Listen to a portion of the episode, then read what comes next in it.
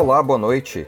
Eu sou Rodrigo de Oliveira, estamos de volta aqui pela Rádio Universitária da UFG com os boletins informativos desta terça-feira, 20 de julho.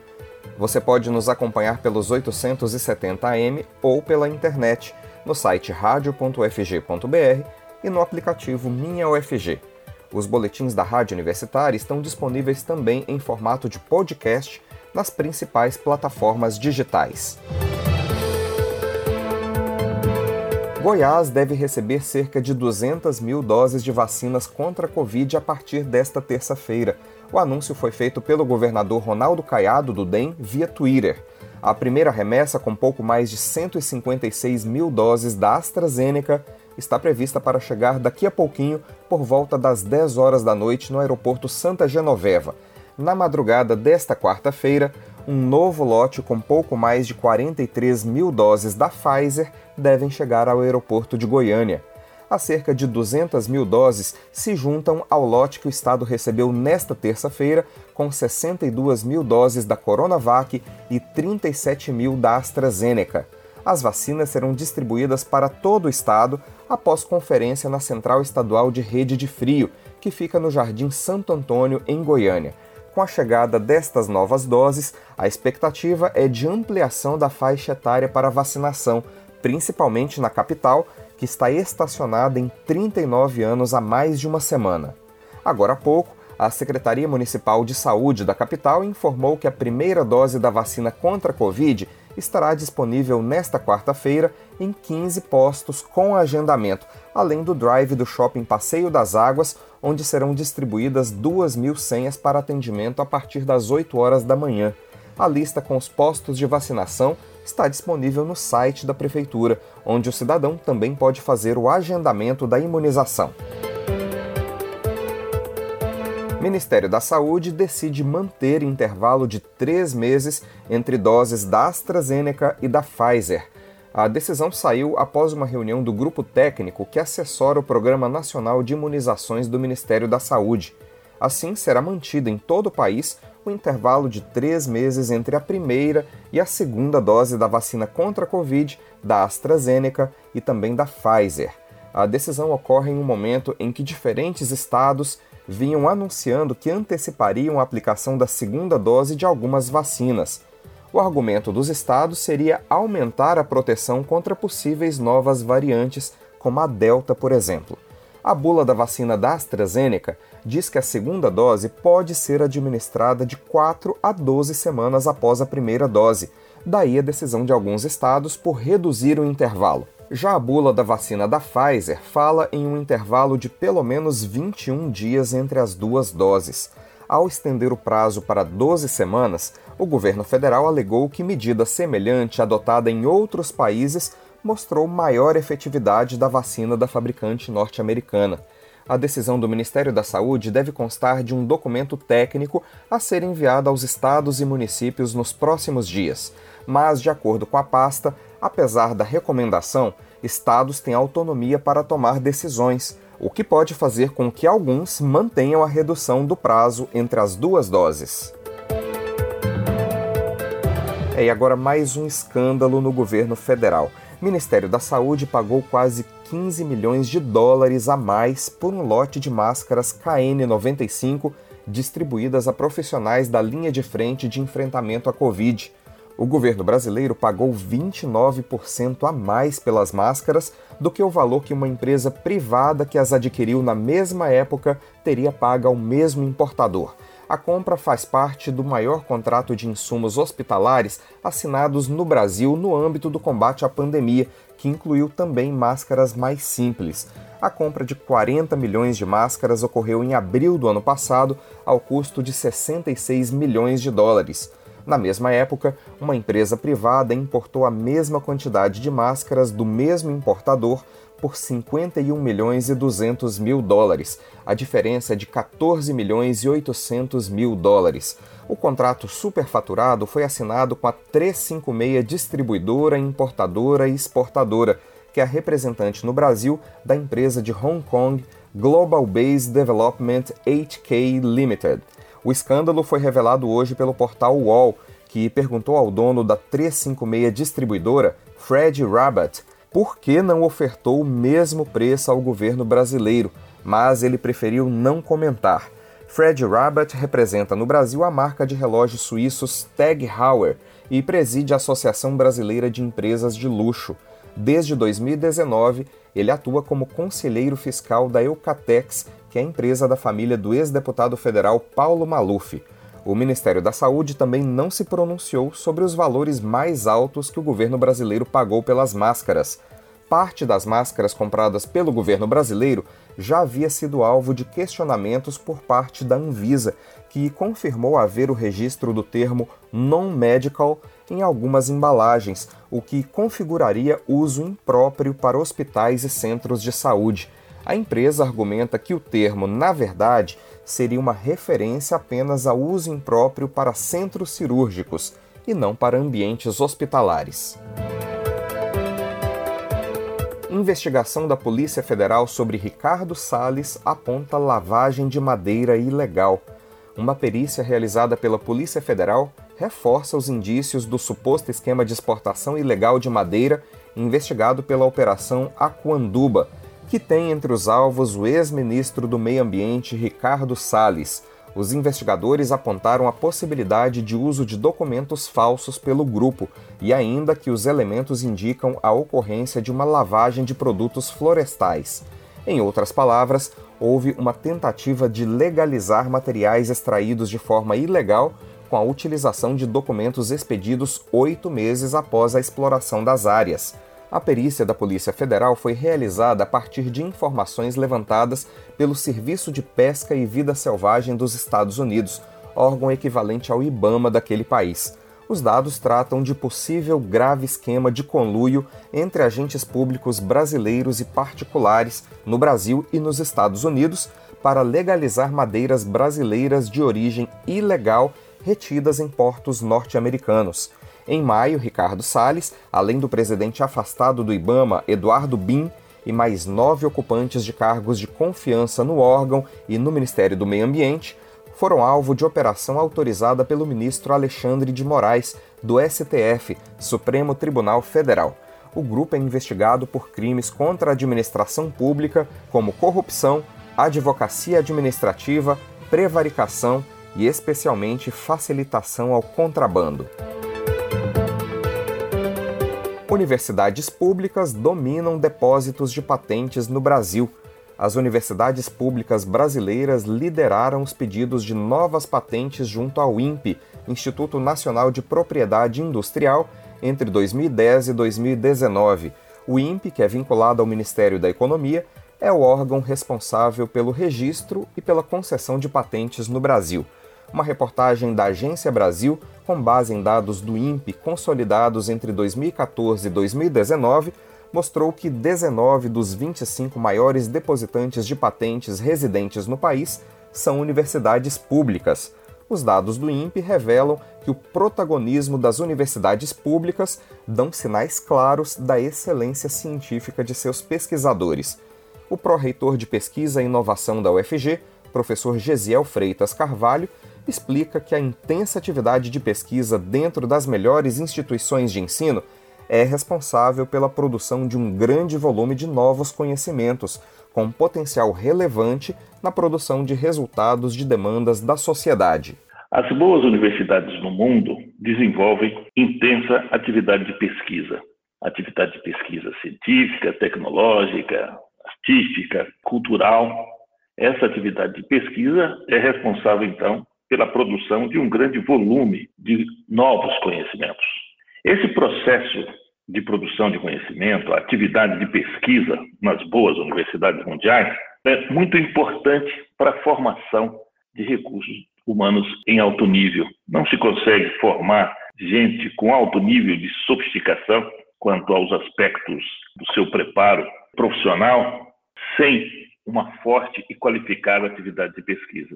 E isso se aplica não só à pós-graduação, onde ela é o elemento nucleante, mas também na graduação, onde a atividade de pesquisa permite qualificar a formação nesse nível de formação profissional, dando aos estudantes a oportunidade de conviver com os processos de produção de conhecimento em sua área específica de formação, tornando o processo formativo menos livresco e em maior contato com as aplicações e o potencial na fronteira do conhecimento da sua área de formação. Além disso, evidentemente, esse grande volume de conhecimento produzido, ele tem um potencial extremamente relevante de produzir resultados para a solução de demandas da sociedade, tanto do ponto de vista tecnológico, econômico, do ponto de vista das estruturas sociais, dos estados. E um exemplo importante de como o conhecimento gerado na universidade é impactante são aqueles relacionados ao enfrentamento da pandemia que nós vivemos hoje, que assola a população de todo o planeta. Boa parte das vacinas que nós utilizamos, além de outros importantes desenvolvimentos realizados, são devidos integral ou parcialmente à pesquisa realizada nas universidades. Em particular no Brasil, as várias vacinas em desenvolvimento do país, elas têm como base a pesquisa realizada dentro das universidades. Então, o conhecimento produzido na universidade, ele é fundamental para o desenvolvimento econômico e social do mundo atual. Isso aqui no Brasil e em qualquer lugar do mundo. O pró-reitor de Pesquisa e Inovação da UFG, professor Gesiel Carvalho, lembra ainda que as pesquisas fazem parte da rotina acadêmica o que consequentemente pode levar às inovações científicas e tecnológicas. Numa universidade do porte da UFG, numa grande universidade, não só na nossa, mas em qualquer universidade de qualidade, a pesquisa científica, tecnológica, artística, cultural, ela faz parte da rotina acadêmica. Ela está inserida de maneira profunda na rotina, nas atividades da universidade. Então, é parte normal das atividades acadêmicas numa universidade como a nossa, a atividade de pesquisa. E os pesquisadores são estimulados através de diferentes instrumentos a seguir uma carreira acadêmica que inclua, entre as demais atividades, a atividade de pesquisa, não só na pós-graduação, mas também na graduação. O que eu posso dizer é que a carreira acadêmica dentro de universidades como a nossa, ela inclui de uma maneira natural a atividade de pesquisa e, consequentemente, isso pode levar, e frequentemente é o que acontece, à inovação científica e tecnológica. Recentemente, a Clarivate Analytics, que é uma empresa americana dedicada à análise sobre pesquisa científica e propriedade intelectual em todo o mundo, premiou diversas instituições de ensino superior brasileiras pelo grande número de patentes depositadas na última década. A UFMG, Universidade Federal de Minas Gerais, foi a instituição que mais depositou patentes no Brasil entre 2010 e 2019. A USP, Universidade de São Paulo, é a segunda da lista, seguida de perto por outras duas instituições paulistas, a Unicamp, Universidade Estadual de Campinas, e o IFSP, Instituto Federal de Educação, Ciência e Tecnologia de São Paulo. A UFPR, Universidade Federal do Paraná, a UFPB, Universidade Federal da Paraíba, a Unesp, Universidade Estadual Paulista, a UFPE, Universidade Federal de Pernambuco, e a UFC, Universidade Federal do Ceará, fecham a lista das instituições de ensino que mais depositaram patentes no INPE na década passada. A Pró-Reitoria de Pesquisa e Inovação da UFG tem um setor que cuida do depósito de patentes de seus pesquisadores.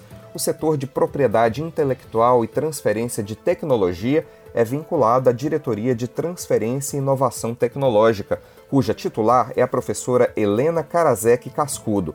É com a professora Helena Cascudo que eu converso agora sobre o processo para depósito de patentes da UFG. Professora, como é que a UFG se situa no registro de novas patentes em âmbito estadual e nacional? A UFG, por ser a principal instituição de pesquisa né, no Estado, certamente é a que tem um maior número de, de registros de patentes, principalmente nos últimos anos. A gente tem crescido muito nisso e, mais do que o número de registros de patentes, é importante ressaltar são as patentes concedidas, né, que já é o resultado dessa análise do que foi depositado, e também as patentes transferidas. Então, aqui na UFG, a gente tem trabalhado muito nesse sentido, não tanto de quantidade de solicitações de patente, mas sim trabalhado na qualidade delas e trabalhado também para fazer essa transferência para as empresas, para as indústrias. A UFG tem um setor específico que ajuda os pesquisadores a patentearem suas descobertas, não é, professora? Sim, a UFG tem um setor específico, é o SPIT, né, que a gente chama, que é o setor de propriedade intelectual e transferência de tecnologia. Nesse setor, hoje, a gente tem três servidores altamente qualificados e, recentemente, nós lançamos uma plataforma, a plataforma PIT, que vai ajudar muito nesse processo tanto na parte de notificação pelo inventor, a questão da gestão e controle da propriedade intelectual, os pagamentos de taxas e outras atividades, além de ser uma vitrine das nossas tecnologias, visando a promoção então da transferência de tecnologias para as empresas. Como é que é o procedimento para que uma nova descoberta seja patenteada? Vou tentar resumir um pouquinho como é que é esse procedimento desde a descoberta até que saia patente. Primeiro, o pesquisador deve fazer uma busca de anterioridade em base de patentes, em artigos, para verificar se a invenção dele ou aquele modelo de utilidade são realmente diferentes do que já existe. Uma vez detectado que são diferentes, ele faz a notificação da invenção através de um formulário, né, comunica essa invenção oficialmente para o UFG isso passa por um comitê, que é o Comitê Interno de Propriedade Intelectual, que faz a avaliação da pertinência de que seja depositada essa patente. Uma vez decidido por essa pertinência, pelo interesse da UFG nisso, vai então ser redigida a patente. Essa redação da patente é um documento, então, que vai ter um relatório descritivo, vai ser feito o quadro reivindicatório, se for o caso, vão ter desenhos. E a partir daí, uma vez esse documento elaborado e revisado, nós pagamos as taxas junto ao INPI, né, uma GRU, e aí vai ser protocolado o pedido de patente no INPI. Aí isso entra em avaliação por parte do INPI e caso então seja concedida essa patente, a patente tem validade de 20 anos, né? Quando é patente de invenção, e de 15 anos quando é uma patente de modelo de utilidade. Professora, por que as universidades brasileiras lideram os rankings de registro de patentes em detrimento do setor privado? Isso acontece porque o investimento em ciência e tecnologia no Brasil, ele fica todo centralizado somente no governo. As empresas privadas, elas investem ainda muito pouco em pesquisa e desenvolvimento em P&D. Se a gente olha, por exemplo, a quantidade de cientistas, mestres, principalmente doutores, trabalhando em indústrias, esse percentual ainda é muito baixo. A grande maioria está nas universidades então, o investimento em ciência e tecnologia está nas universidades e as cabeças pensantes também. Se a gente pega como exemplo a China, que é uma nação que iniciou recentemente esse salto de desenvolvimento industrial, você percebe o seguinte, que eles hoje é um dos países que mais investe em ciência e tecnologia. E números mostram para a gente, por exemplo, em 2019, a Organização Mundial de Propriedade intelectual, a WIPO, a China foi o país que mais registrou pedidos de patente. Os PCTs foram cerca de 60 mil registros desses PCTs que são tratados internacionais de cooperação né, de patentes. Então, fica claro isso, esse investimento é refletido nessas patentes. E nesse mesmo levantamento da WIPO, a empresa que mais registrou patentes, esses PCTs no mundo, foi a Huawei da China. Em segundo lugar, a japonesa Mitsubishi e em terceiro a Samsung, que é da Coreia do Sul. Então fica claro por que essa diferença aqui no Brasil. E eu gostaria de complementar ainda que é importante a gente lembrar que esse investimento no Brasil que é feito pelo setor público, ele vem caindo muito nos últimos anos, e isso é um perigo muito grande em relação a esse desenvolvimento, a questão da inovação no país. A premiação da Clarivate Analytics revelou ainda que há um gargalo científico no setor privado brasileiro. A baixa participação do setor privado no depósito de novas patentes levanta preocupações sobre o futuro da inovação no país. A lista de depositantes residentes abrange todos aqueles que possuem sede no país, portanto, estão incluídas empresas multinacionais que possuem unidades em solo brasileiro, mas nenhuma delas ocupa as primeiras posições do ranking da Clarivate. Entre os seis primeiros colocados aparece apenas a Petrobras. Como a Petrobras é uma estatal, o setor privado começa a aparecer na lista dos maiores depositantes de patentes no Brasil apenas a partir da sétima posição, com a Whirlpool, que é uma multinacional fabricante de eletrodomésticos. Apenas mais três empresas aparecem entre as 25 maiores depositantes de patentes no Brasil: a CNH Industrial, a Bosch e a Vale. Ampliando o levantamento para os 40 primeiros, figuram outras empresas privadas como a Natura, a Randon e a Embraer. De acordo com a diretoria de patentes do INPE, ao contrário de países como os Estados Unidos, a Alemanha ou a China, o Brasil não tem um parque industrial tecnologicamente bem desenvolvido, o que leva as universidades, principalmente as públicas, a liderarem os setores de pesquisa e desenvolvimento tecnológico. Esse cenário de domínio das universidades no depósito e registro de novas patentes se deu em pouco mais de uma década. Um levantamento feito pela FAPESP, Fundação de Amparo à Pesquisa do Estado de São Paulo, mostra que de 2000 a 2005, apenas quatro universidades brasileiras figuravam entre os 15 depositantes residentes com as melhores médias anuais. No período entre 2013 e 2017, elas já eram 11 dos 15 maiores. A título de curiosidade, o Brasil aparece apenas no 62º lugar entre as 131 maiores economias do mundo na última edição do Índice de Inovação Global, o país é superado por todas as nações do BRICS, bloco de países de economia emergente que, além do Brasil, inclui Rússia, Índia, China e África do Sul. Goiânia se prepara para o retorno das aulas presenciais em escolas e CIMEIs. A previsão da Secretaria Municipal de Educação é de que a volta às aulas presenciais nas escolas municipais da capital aconteça no dia 16 de agosto a secretaria informa que implantou rígidos protocolos de biossegurança nas instituições de ensino e que os pais responsáveis terão a opção de escolha pelo ensino híbrido ou pelo remoto. De acordo com o secretário de Educação de Goiânia, Wellington Bessa, a pasta elaborou um plano de retomada que garante a segurança de toda a comunidade escolar e recupera o tempo perdido durante a pandemia na capital, as salas de aula serão reabertas em um modelo híbrido com 50% da capacidade. Antes integrais, os CIMEIs funcionarão nos turnos matutino e vespertino para que os alunos sejam divididos. Já os alunos do primeiro ao quinto ano farão revezamento diário para assistir às aulas presenciais. No ensino fundamental, o revezamento será semanal. Nos três níveis, o retorno se dará com aulas presenciais e com o envio de atividades para casa, além da utilização do sistema digital de aprendizagem. É necessário frisar que os pais e responsáveis terão a opção de escolher também apenas pelo ensino remoto. Ainda de acordo com o secretário, o plano de retomada foi elaborado em parceria com os profissionais da educação, com entidades e sindicatos representativos dos servidores públicos e toda a comunidade escolar.